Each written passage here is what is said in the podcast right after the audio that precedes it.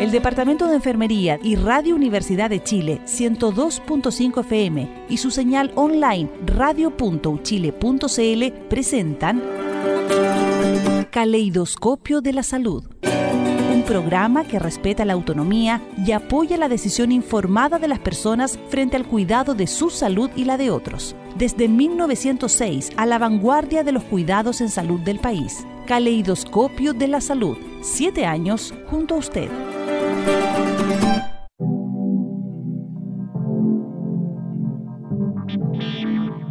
Hola, buenas tardes, queridos y queridas radioescuchas. Aquí estamos en un nuevo programa, Caleidoscopio de la Salud, programa de radio del Departamento de Enfermería de la Universidad de Chile.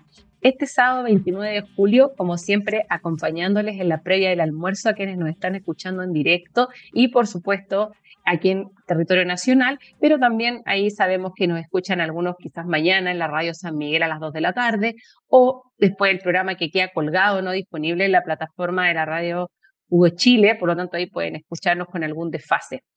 Hoy en especial queremos conversar de un tema que quizás no es tan agradable al hablarlo, ¿cierto? Siempre que uno habla como de, de patologías cuesta. De hecho, cuando nosotros acá conversamos en los programas de qué vamos a hablar, también nos cuesta eso de pensar de la semana pasada, ¿no? Que estábamos hablando de un tema tan, tan abordable, tan que nos conlleva a todos, que era la, el autocuidado, hablar de una patología. Sin embargo, es muy importante porque es una patología que ha llevado finalmente a tales consecuencias en sus diferentes clasificaciones que ya ocasiona eh, niveles de muerte y niveles quizás sobre todo de gastos en la calidad de vida. Implica una calidad de vida tanto costosa para la persona como para la familia, para la comunidad y hay muchos tratamientos asociados. Por eso eh, decidimos que así como la Organización Mundial y Panamericana de la Salud cada año, el 28 de julio, celebran ¿cierto? el Día contra la Hepatitis, nosotros también sumarnos a esta, más que conmemoración hacia una patología, sino a este eh, empeño y a estas ganas de que todos ustedes con nosotros nosotras conozcamos sobre la enfermedad y podamos ¿cierto? ir contra esta enfermedad que lamentablemente, como yo les comentaba, ha dejado grandes estragos. La idea ha sido movilizar esfuerzos y establecer estrategias para combatir la hepatitis, tanto a nivel local, que lo vamos a hablar, ¿cierto?, con nuestra colega experta que tenemos hoy, pero también a nivel mundial, haciendo un llamado a esta eh, como conciencia social e integral de todos. Para conversar del tema, como yo les estaba adelantando, tenemos a, la colega, ella es enfermera, Daniela Simian. Ella es enfermera de investigación en la sección de gastroenterología acá en el Hospital Clínico de la Universidad de Chile y además administradora de RedCap, y Dirección de Innovación e Investigación acá en la Facultad de Medicina de la Universidad de Chile. Bienvenida, Daniela. Hola, muchas gracias. Buenas tardes, Denise. Sí, la, la verdad, Daniela, es que cuando uno, insisto, habla de patologías, como que siento que cuesta un poco más, porque eh, eh, no es lo mismo que hablar desde la, desde la promoción ¿no? de estilos de vida saludable, pero ahí quizás un poco explicarle a, a, las personas que están al otro lado, ¿cierto?, escuchándonos, que eh, la promoción es la primera etapa y es lo que siempre quisiéramos.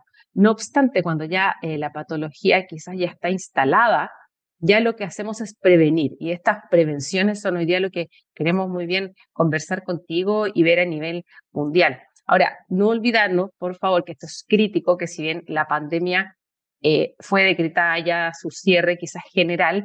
Hemos tenido un pic durante esta semana, de hecho un artículo que salió en, uno de los diarios principales ¿no? de circulación esta semana en su titular hablaba del alza de uso cierto de patologías respiratorias en personas mayores. Así que a seguir cuidándonos, el lavado de manos no se debe ir, debe quedarse para siempre el uso de mascarilla en lugares que no podemos evitar el metro de distancia y sobre todo lugares congestionados, como es la administración o sea, disculpen, como es el transporte público, ¿no? Ciertos lugares en los que no podamos estar lejanos, porque lamentablemente, como nos comentaba hace unos capítulos atrás, ¿cierto? Las mismas colegas acá del, del, J también que estuvieron conversando con nosotros, del hospital clínico, como las personas mayores lamentablemente son más susceptibles y al tener menos herramientas, su organismo está menos preparado para enfrentarse y son quienes están lamentablemente volviendo a ocupar las camas de cuidados críticos, quienes están volviendo también a subir las tasas de mortalidad. Así que a cuidarnos todos, a no olvidarse, como nos ha ido explicando en diferentes capítulos acá del programa, que nosotros no nos cuidamos solo para nosotros, sino también la mascarilla es no darle los virus o las bacterias que tenemos a las personas que están sentados juntos con nosotros. Así que e, es mutuo, nos cuidamos para los dos lados. ¿Ya? Ahora, quizá lo primero, eh, Daniela, es preguntarte cómo, llegas a, esto de, de, ser enfermera en investigación, porque nosotros estos últimos capítulos hemos tenido solamente colegas desde el área clínica dura. Entonces, quizás lo primero es preguntarte cómo llegas a la investigación. Bueno, yo llegué, llegué a la investigación de muy chica, desde que salí de la escuela. Eh, al revés de mis colegas clínicas, soy un, bicho raro, entre comillas, porque no he trabajado nunca en clínica eh, propiamente tal. Eh, salí de la universidad, decidí hacer mi tesis. En la universidad que yo estudié podía hacer la tesis o podía dar examen de grado, decidí hacer mi tesis.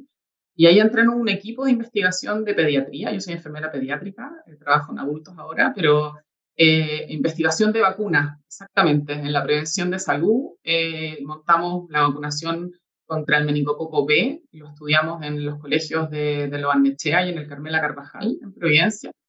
Y estuve cinco años trabajando en esa campaña que fue muy bonita. Trabajamos con adolescentes y trabajamos en la prevención y promoción de la salud, porque obviamente trabajando en colegios no solo abordamos la vacunación como propiamente tal el estudio, sino que además hicimos un montón de charlas en relación a abuso de alcohol, eh, sexualidad, prevención de embarazo adolescente y un montón de otras cosas que eran como motivo de preocupación de los colegios en ese momento.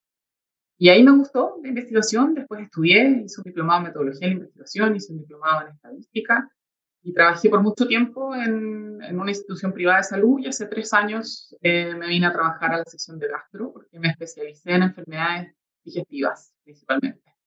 Y por otro lado, eh, me, he especializado en, bases de datos y por eso ahora hace poquito entré a trabajar en la Facultad de Medicina de la Universidad de Chile. Eh, ahí tú nombraste, Denise, la plataforma REDCA, que es de la que soy administradora. Esta es una plataforma que se usa a nivel mundial. En Chile que la estamos empezando a conocer ya más masivamente y que es para registros eh, de investigación.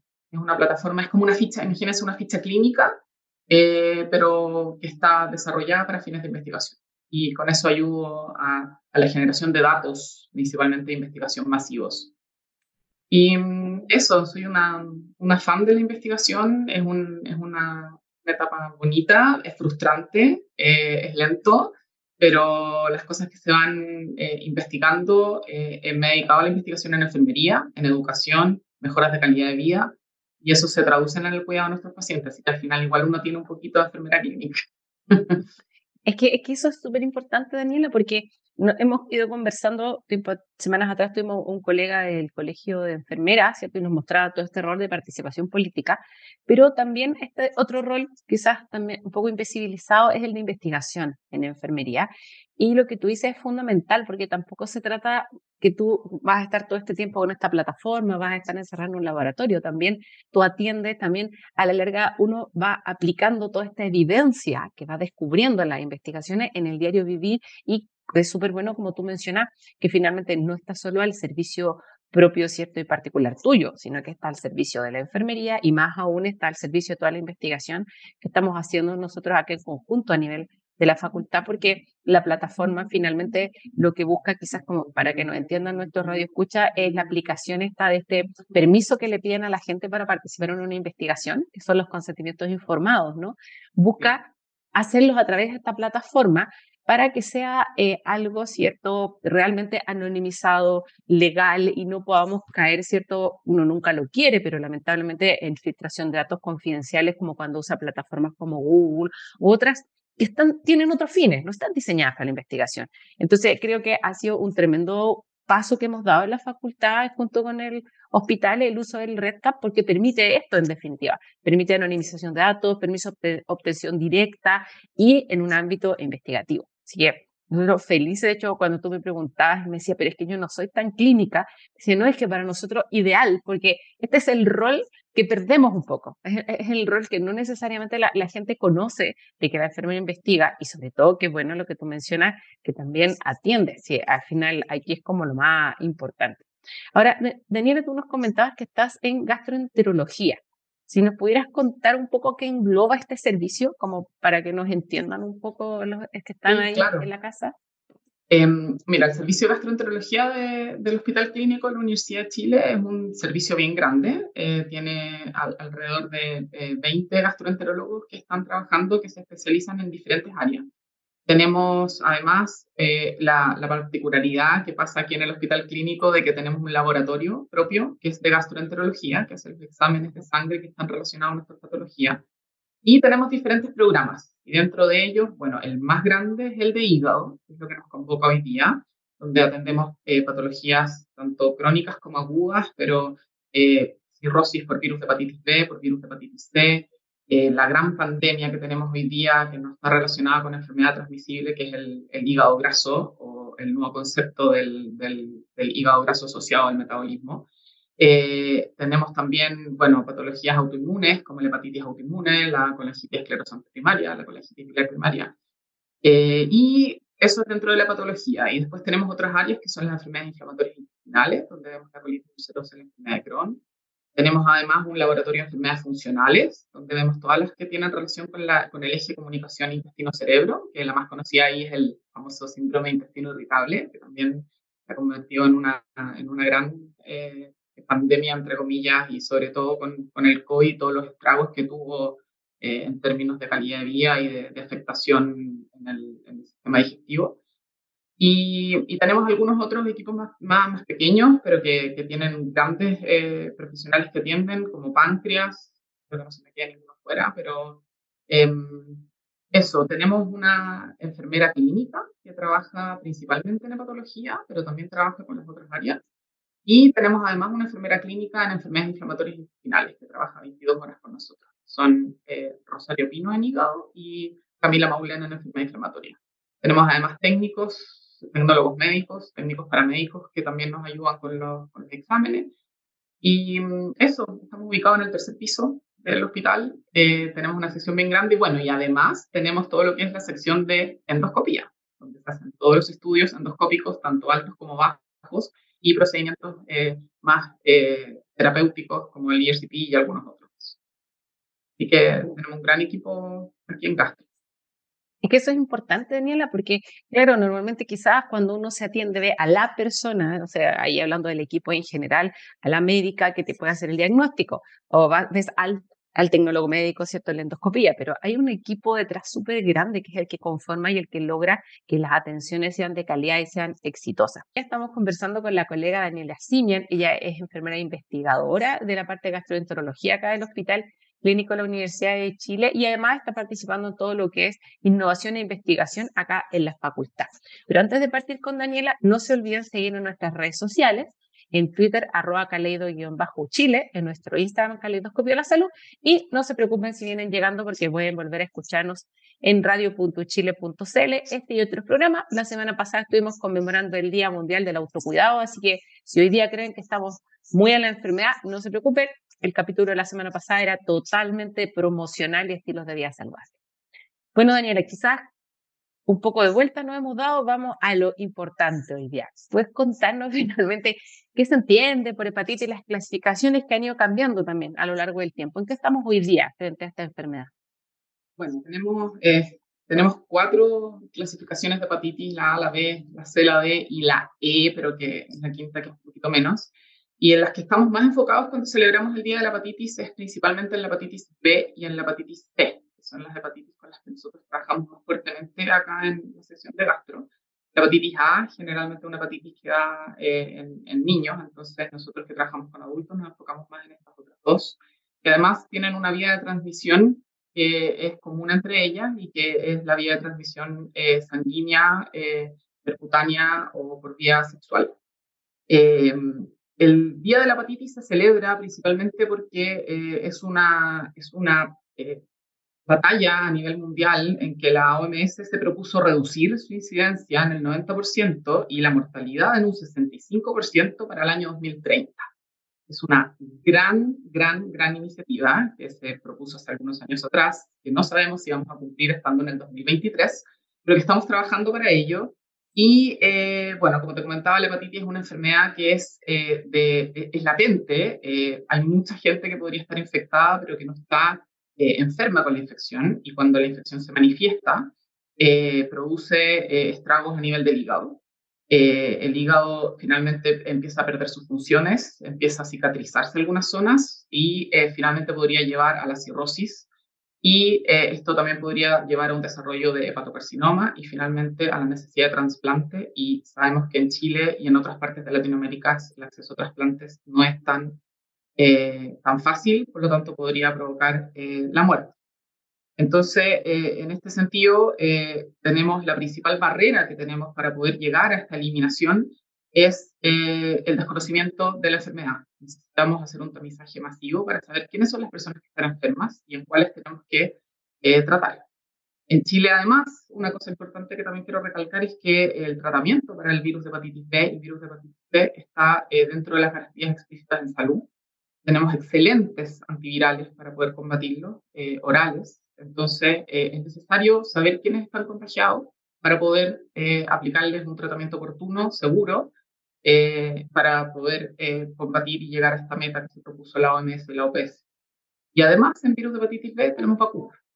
Entonces, también tenemos, como tú hablas del autocuidado, tenemos un montón de cosas que hacer en prevención y, autocuidado en virus de hepatitis B y C. Ahí quizás lo primero, porque claro, tú hablas del tema de, la, de las vías sanguíneas, las vías. ¿Pudiera explicar un poco más en ejemplos cómo se contagia en el diario vivir quizás las patologías? Sí, por supuesto. Eh, en el diario vivir, bueno, en, vía sanguínea tenemos eh, todas las personas que han recibido transfusiones de sangre o han, sido dadores de transfusiones de sangre, sobre todo antes de 1996, donde no se testeaba el virus de la hepatitis B y el virus de la hepatitis C, podrían estar en riesgo de contagio. Eh, se transmite, por ejemplo, piercings, tatuajes, personas que usan drogas en que no hay conciencia de la reutilización de, de, las jeringas o de las agujas. Eh, pacientes en hemodiálisis también están en mayor riesgo de, tener esta, eh, estos virus, porque también se usa eh, agujas, son de transmisión sanguínea. accidentes cortopunzantes, muy importante en, nuestra, en nuestras enfermeras y enfermeros que nos están escuchando. es una de las vías de contagio también antes de que salieran las medidas universales de precauciones eh, universales eh, era una de las vías de contagio también muy eh, común. y bueno, y, una, la otra población de riesgo más que nada no de contagio son las personas que tienen elevación de, las de las transaminasas o de las pruebas hepáticas en que tenemos que estar atentos para ver si esto pudiera ser el virus de hepatitis B o C la causa. Y también se transmite en vía eh, vertical, madre a hijo. O sea, una madre contagiada con virus de hepatitis B o C que tiene un hijo, eh, hay que tener ahí eh, principal cuidado para evitar el contagio en el recién nacido. En el virus de la hepatitis B, hacer una vacunación oportuna. En el virus de la hepatitis C, hacer un tratamiento idealmente previo al, al, embarazo. Claro, ahí sí vamos por, por orden quizás en la, en la lógica. Em, ¿Cómo, ¿Cómo, las personas, si ellos creen que pudieran tener la enfermedad, cómo se hace el, diagnóstico en primer lugar? ¿O qué hacer frente a la sospecha? Sí, eh, en Chile se recomienda, bueno, y en, el mundo se recomienda testear al menos una vez con virus de hepatitis B o virus de hepatitis C en personas de 45 años en adelante. En Chile eh, eh, se, se, propone entre mayores de 45 años y que tienen factores de riesgo, que son estos que yo nombré. ¿Cómo se testea? Se hace una serología, un examen de sangre, eh, donde se ve si hay anticuerpos eh, eh, desarrollados contra el virus de la hepatitis B o de la hepatitis C. Es un examen de sangre sencillo y que da, lo ideal es que sea evaluado por un médico que pueda indicar, porque hay varios antígenos y anticuerpos que, que, sumados, unos positivos, otros negativos, no voy a entrar en eso, pero el diagnóstico se hace con un examen de sangre y es muy fácil. Existen además, y lo voy a comentar más adelante cuando hablemos de la investigación, pero existen test rápidos también. Ya hemos hecho campañas a nivel nacional de test rápido de virus de hepatitis B y virus de hepatitis C, en que en cinco minutos uno puede tener eh, el resultado, y eso por supuesto hay que confirmarlo por una serología, pero eh, es, un, es un testeo masivo, rápido, como se ha hecho otras campañas, por ejemplo, de VIH. Sí, yo creo que por ahí es donde la gente más hoy en día tiene el tema, bueno, el mismo COVID nos llevó quizás a un mundo de, desconocido de, de, todos los test que también se puede hacer un poco más rápido. Bueno, ahora, Daniela, tú nos mencionas que afortunadamente esto está cubierto, que hay garantías y todo, pero eh, una, si una persona le aparece positivo el examen, que tiene hepatitis B o que tiene hepatitis C, ¿cuál es el camino eh, legal hoy en día en Chile?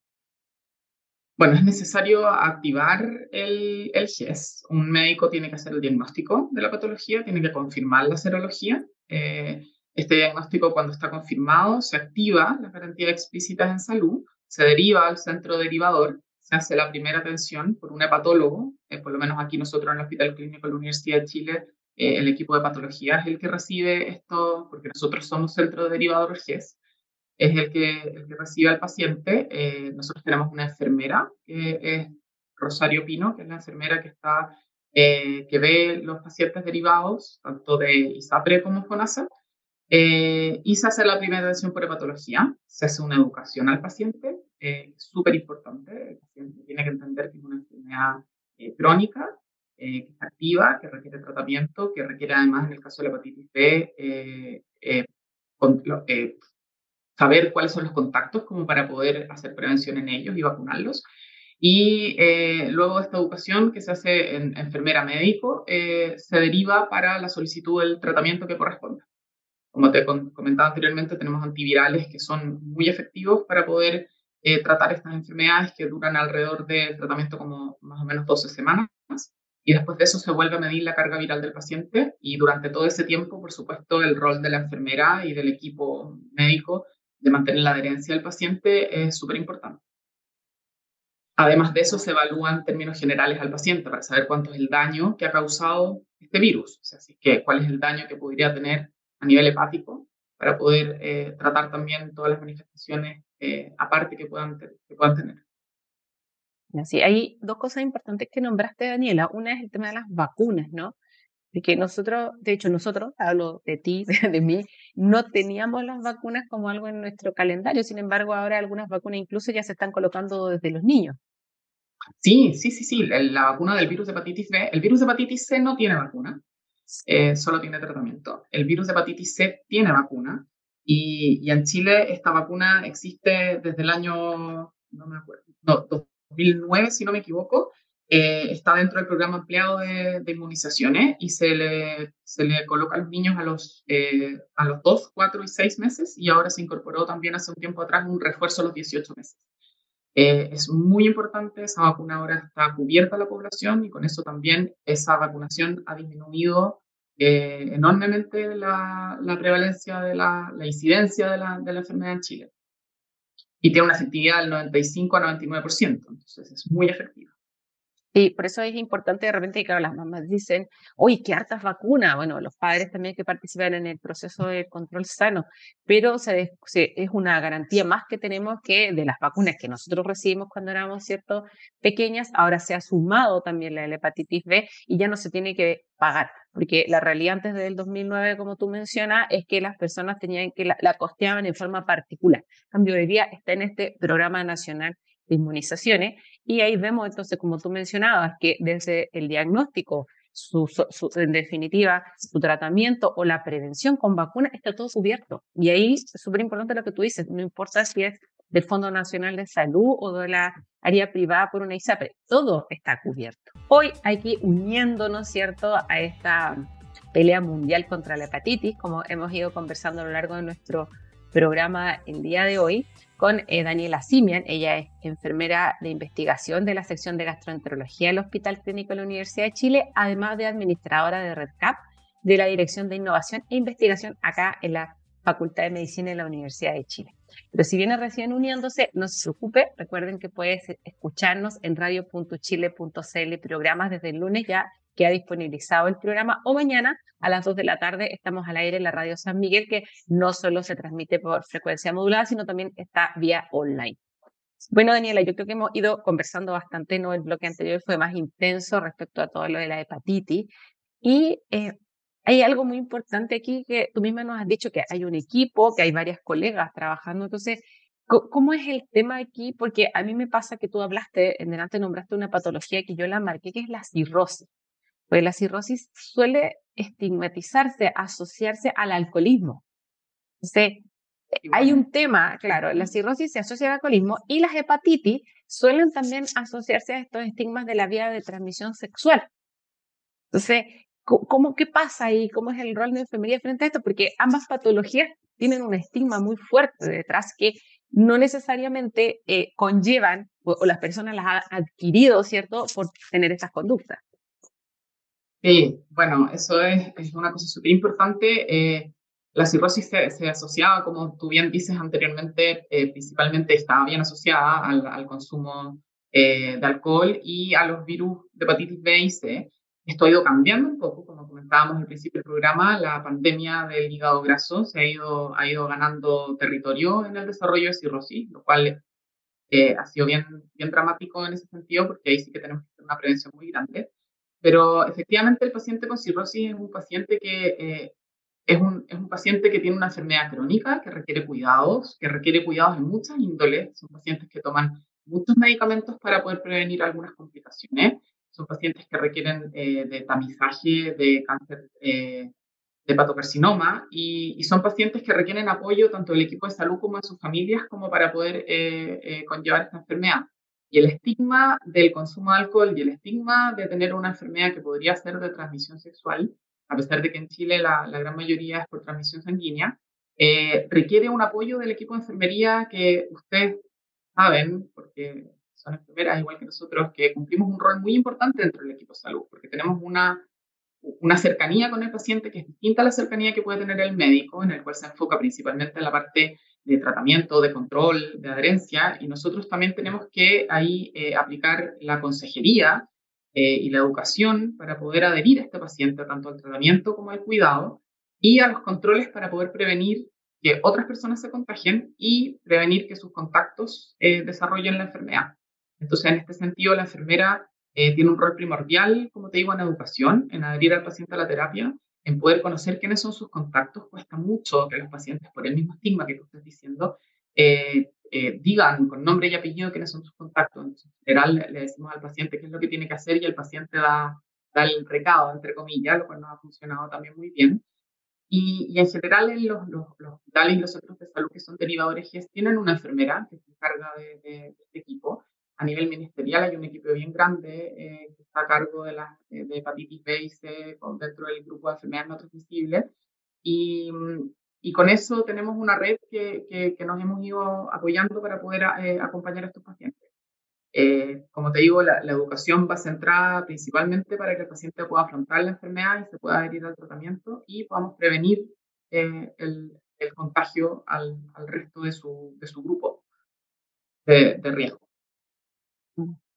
Ahí, como tú, tú mencionas, Daniela, el llamado es a entender y que lo primero, ¿cierto? Es que quizá son las vías que uno escucha de contagio, siendo no la principal en Chile, pero también aquí hay, un rol y un llamado, ¿cierto? A la...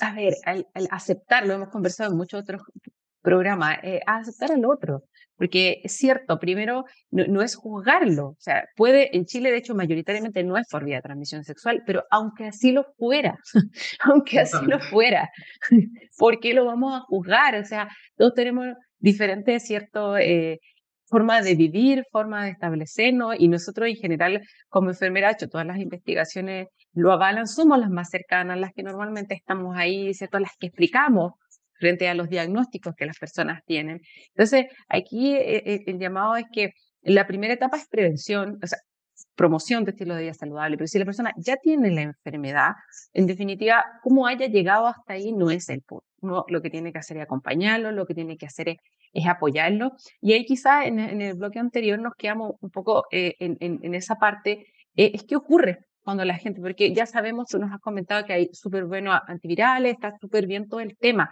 pero ¿qué ocurre? ¿Qué pasa con la gente? ¿Cuánto tiempo más o menos duran los tratamientos? ¿Se quedan con las patologías para siempre? Que es uno de los mitos que yo he escuchado. ¿Cómo es el tema ahí? Sí, bueno, el, tratamiento en general es corto, dura alrededor de tres meses, 12 semanas. Eh, uno puede ir eh, evaluando la carga viral del paciente para ver si, si adquiere lo que nosotros necesitamos, que es la respuesta viral sostenida. Eh, esta respuesta viral sostenida eh, generalmente se mantiene en el tiempo y, los pacientes quedan con, con esta enfermedad como eh, apagada o silenciosa. efectivamente, un paciente que estuvo en tratamiento se puede reactivar la enfermedad, pero en, general los tratamientos, como te comentaba, tienen más de un 90% de efectividad y, y, y de, de, de seguridad, además, son medicamentos muy seguros. Eh, el paciente, por supuesto, tiene que quedar en controles para prevenir eh, desarrollo de ciertas complicaciones que podrían estar asociadas al, daño en el hígado por, cualquier etiología, ya sea el virus de hepatitis B o C o, o alcohol o enfermedades como el hígado graso. Eh, en que se necesita hacer controles con, ecografía para evaluar que no haya aparición de, complicaciones como lesiones focales que podrían llevar a un hepatocarcinoma. Y, por supuesto, un control de pruebas hepáticas eh, regular, al menos un control una vez al año con el, con el hepatólogo, como para, para chequear que efectivamente eh, el paciente esté, bien de salud desde el punto de vista hepático. Eh, pero los pacientes tienen muy buena respuesta. Lo que, como te comentaba al principio, el problema que tenemos son dos. Uno, de los pacientes que saben de su diagnóstico por temor a, lo que pueda decir o a lo que pueda hacer o porque finalmente tampoco le toman el peso de qué es lo que significa tener virus de hepatitis B o virus de hepatitis C, porque no se sienten enfermos. Son pacientes que se mm. sienten bien, están sanos. El hígado es un órgano que se manifiesta muy tardíamente, cuando el paciente llega ya con un estado de salud muy, muy deteriorado. Entonces son pacientes que tú les dices, tienes un virus de hepatitis C, pero ellos están sanos. Entonces tenemos que eh, primero eh, eh, generar conciencia de que existe el tratamiento, que es efectivo, que es seguro, que es rápido, que es corto y que se le puede dar a los pacientes que están contagiados. Y lo otro es pesquisar quiénes son los que lo tienen, porque el otro problema que tenemos es que no sabemos que están enfermos, porque no sabemos que tienen la enfermedad. Entonces, tenemos dos, dos áreas. Uno es eh, relinquear a este paciente, como mantenerlo en control para que pueda adherirse al tratamiento, y lo otro es saber quiénes son los que están contagiados, como para poder ofrecerles el tratamiento que tenemos, como te digo, eh, dentro de las garantías explícitas de salud en Chile. Entonces ahí el llamado está eh, una vez más, ¿cierto? Eh, como lo hemos dicho varias veces en, en nuestro programa es hacerse el examen de medicina preventiva del adulto, ¿cierto? Que es el que se hace normalmente para quienes no tienen ya alguna eh, cronicidad de hipertensión, de diabetes, ¿no? A mantenerse en los controles. Y como tú mencionas, está este llamado, ¿no? De que sobre los 45 años todos deberíamos hacernos un, un chequeo porque en el caso de las mujeres, quienes, han, quienes hemos optado ¿no? por, la, por la maternidad, existe un tamizaje del virus de la hepatitis B durante el embarazo. En el embarazo a nivel nacional tenemos tamizaje, ¿cierto?, de varias patologías, como también es sífilis, que es un tamizaje grueso que, como tú mencionas, lo que busca finalmente es tratar no solo a la persona, sino si hay una carga viral familiar, que son enfermedades. Pero hay muchas personas hoy en día que también justamente o no, o no han sido madre o son hombre, entonces nos quedan afuera de este tamizaje. En Chile el tamizaje es sobre 45 años con factores de riesgo. Ese es como el, el, tamizaje que está indicado. Entonces ahí por eso es importante hacer un llamado entonces a que las personas sobre 45 años se hagan su examen, por ejemplo, desde otro lado, desde la cronicidad, desde los 40 también es obligatorio, por ejemplo, colesterol, que bajo los 40 se considera bajo riesgo, aunque últimamente, lamentablemente, la, la, la cantidad de infartos ha subido previo a esa edad, así que también podría ser recomendable todo se está adelantando, Denise. todos los, todos los, controles preventivos se están adelantando, así que tenemos que estar eh, proactivos y preventivos.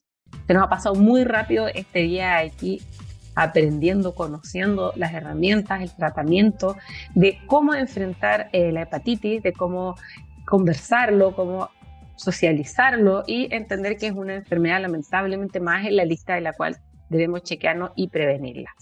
Les recuerdo que pueden seguirnos en nuestras redes sociales, en Twitter, arroba caleido-chile, en nuestro Instagram, Caleidoscopio de la Salud, y este y otros programas que hemos tenido pueden volver a escucharlos en radio.chile.cl o mañana también salimos al aire en la radio San Miguel. Bueno, Daniela, quizás hemos hablado harto de las patologías, de esas cosas, pero eh, Daniela Simian, enfermera de investigación de la sección de gastroenterología del Hospital Clínico de la Universidad de Chile, se dedica ¿no? más, como comentamos en el primer bloque, a esta otra área. Así que quizás si nos pudieras comentar, hablaste en algún momento que querías mencionar lo de los test rápidos más adelante, ahí si pudieras hablarnos un poco desde lo que están investigando ustedes. Sí, em, bueno, yo eh, participé eh, durante dos años, el año pasado y antepasado, con la Asociación Latinoamericana para el Estudio del Hígado, que es una asociación que agrupa a todos los países de Latinoamérica, en, una, en un gran estudio en relación a cómo eh, relinquear, es un término que está muy traducido, pero cómo podemos recapturar o, readherir a los pacientes que tienen el diagnóstico del virus de hepatitis C. Eh, invitamos a, a, 13 centros de Latinoamérica que participaron de este estudio eh, a poder eh, ver cuáles eran sus pacientes que tenían diagnóstico de virus de hepatitis C, ya sea por la ficha clínica o por los laboratorios, cada uno dónde podría encontrar estos pacientes. Y se logró encontrar un total de 9.000 pacientes en estos 14, o sea, 13 centros. y pudimos ver que casi un 50% de estos pacientes estaban perdidos en seguimiento. Ya sea no habían recibido su tratamiento o no sabíamos si lo habían recibido o no, porque no habían vuelto nunca más a control en los centros de salud a los que estaban eh, atendiéndose. Entonces, eh, finalmente las conclusiones del trabajo, que fueron súper interesantes, eh, fueron que uno de cada cuatro pacientes eran candidatos o posibles candidatos a recibir tratamiento. Entonces teníamos alrededor de 300 pacientes que podríamos tratar y que en ese minuto no estaban tratados y que estaban contagiando al resto y que podíamos readherirlos a eh, el, seguimiento y control de, su enfermedad. Entonces eh, eh, fue un, trabajo súper interesante que está publicado ya en el Journal of Viral Hepatitis, si alguno lo quiere, lo quiere revisar, salió este año en enero. Eh, y que habla un poco de cómo podemos eh, eh, recapturar a los pacientes para poder tratarlos, que era un poco lo que yo te decía en, el bloque anterior, que los pacientes tenemos problemas, uno que, saben que tienen virus de hepatitis pero que como no se sienten mal, dejan el tratamiento de lado. Vuelvo a reiterar que está dentro de la garantía explícita, explícita de salud en nuestro país, así que es un tratamiento que está garantizado y que funciona muy bien la derivación y el tratamiento. Y, y en, en, el otro lado, el otro problema que tenemos es que no sabemos quiénes son los pacientes que están contagiados. Y en ese sentido, la, la Asociación Chilena de Patología, que es la CHEP, que forma parte de la Sociedad Chilena de Patología, eh, el doctor eh, Gabriel Mesano está dirigiendo un estudio eh, como parte de la Asociación Chilena de Patología para poder testear a pacientes con test rápido de virus de hepatitis B y C, para poder conocer quién es la población en Chile que tenemos pendiente de tratamiento, pero porque no saben que tienen esta patología. Hizo una invitación masiva a los eh, centros de salud, tanto privados como públicos en Chile, que quisieran participar de este estudio, un estudio que va a comenzar, todavía no empieza, se espera que parta ahora en el segundo semestre. Estamos en el proceso de presentación a los comités de ética para poder tener la aprobación para poder hacer el estudio y se espera poder testear alrededor de 2.500 personas dentro de, de, estos centros que van a participar con un test rápido muy simple, que es como el test. Se pincha en la llama de un dedo, eh, con una gota de sangre se hace el test, que demora alrededor de 5 a 10 minutos en tener el resultado. Eh, y esperamos con eso poder eh, pesquisar cuál es la población que tenemos pendiente de, conocer su estado de salud para poder tratarlos con, con los antivirales disponibles. aquí lo importante, Daniela, es el tema de las transmisiones. Porque si bien es cierto, dentro de la historia nuestra de, de, los exámenes capilares, años atrás también estuvimos, por ejemplo, midiendo el colesterol capilar porque nos costaba que las personas hicieran el examen de sangre. No obstante, se dio cuenta de que no era muy certero por el tema del ayuno que se necesita hacer el colesterol en cualquier momento del ah. día, eso tiene. Y el tema es que, claro, el colesterol es bastante personal en el sentido de que un examen que yo no, no, no hay una transmisión, no hay una responsabilidad social. Distinto en este caso, como tú nos mencionas, ¿cierto? que es el tema de la hepatitis, porque hay, un, hay, una responsabilidad social al respecto. Yo puedo transmitirle, ¿cierto?, la enfermedad a mi familia en la casa, ¿cierto?, a mis seres queridos, puedo transmitir, ¿cierto?, a, vías de relación sexual o incluso en el trabajo. Esto no, no, lo habíamos, de hecho, mencionado eh, también, tú mencionaste el tema del área de la salud, pero nosotros en el área de la salud nos exigen, de hecho, la vacuna de la hepatitis B, por lo mismo. Sí, las tres dosis cuando somos estudiantes. Sí, eso no es. O después cuando somos, eh, según en el lugar en el que trabajan el personal de salud, ¿cierto? También se la van a, a, requerir. Entonces, es importante aquí la responsabilidad social con esta enfermedad. Hay, hay, hay, una carga importante. Ahora, tú nos mencionabas que estás trabajando con varias sociedades científicas, Daniela. Sí, bueno, te quiero aprovechar también de, invitarlas eh, a todos los que nos están escuchando y a todos y a todas. Eh, este año nosotros somos sede en Chile, nos enorgullece en Santiago ser sede del Congreso Panamericano de Enfermedades Digestivas, que es el SPED 2023. Es un congreso que agrupa, eh, bueno, como dice, a, todas las, a todos los países de Latinoamérica. Se va a celebrar en, Santiago entre el 8 y el 11 de octubre Eh, tiene un programa científico muy grande, muy amplio, tiene más de 150 invitados internacionales que van a venir a Santiago a, compartir su experiencia y sus investigaciones en el área de la gastroenterología. Y además eh, hemos organizado, yo estoy dentro de, yo soy parte de la Sociedad Chilena de Gastroenterología, hemos organizado unas jornadas de enfermeras clínicas. Siempre hemos tenido jornadas de enfermeras de endoscopía, eh, pero no sabemos que no es lo mismo la enfermera que hace el seguimiento, por ejemplo, de los pacientes con virus de hepatitis, eh, entonces hicimos una jornada de enfermeras clínicas en que vamos a tocar temas eh, súper importantes como registros, como prevención. Eh, tenemos una nutricionista especializada en gastroenterología que nos va a venir a hablar de la nutrición en enfermedades gastroenterológicas. así que las invitamos cordialmente a sumarse a esta jornada. Lo pueden revisar en la página de SPED 2023 y ahí están todos los requisitos de inscripción y está el programa científico eh, para que puedan ver qué día es de su interés. Muchas gracias, Daniela. Bueno, ahí también recordar que tu nombre es, es Daniela Simian, va a quedar colgado en la página para quienes quieran ver las publicaciones de las que tú nos has comentado. Lo más fácil para encontrar las publicaciones es con los nombres, siempre de los autores. Mira, se nos ha pasado muy rápido el programa y lo último es un micrófono abierto, Daniela. Si pudieras hablarle a las personas, a la sociedad, a las autoridades, del hospital que tú quieras. ¿Qué te gustaría decir respecto a tu trabajo, a lo que tú haces en general? Bueno, yo eh, quiero, quiero invitar a que se, se entusiasmen en, en, la investigación. Eh, la investigación, como, como digo, se traduce finalmente en la mejora de la atención de nuestros pacientes. Eh, la enfermería basada en la evidencia nos permite trabajar con los mejores estándares de, de, de salud y de investigación y de evidencia científica que existe.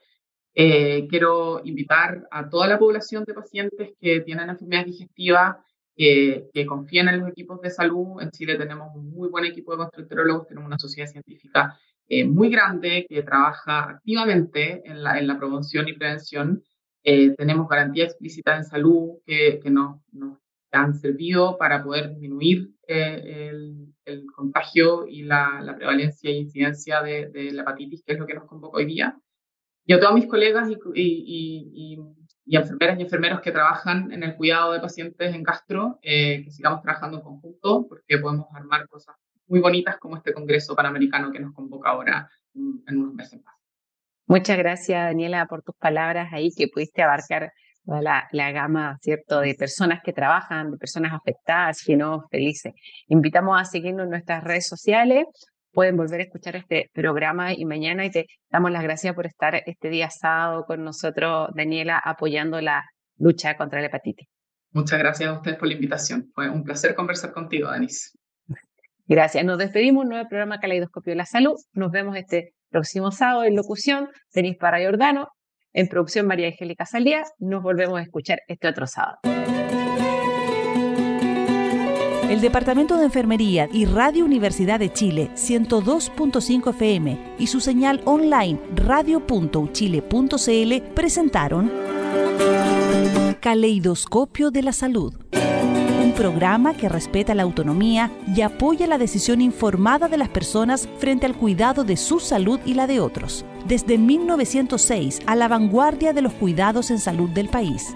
Los esperamos el próximo sábado con un nuevo tema, Caleidoscopio de la Salud. Siete años junto a usted.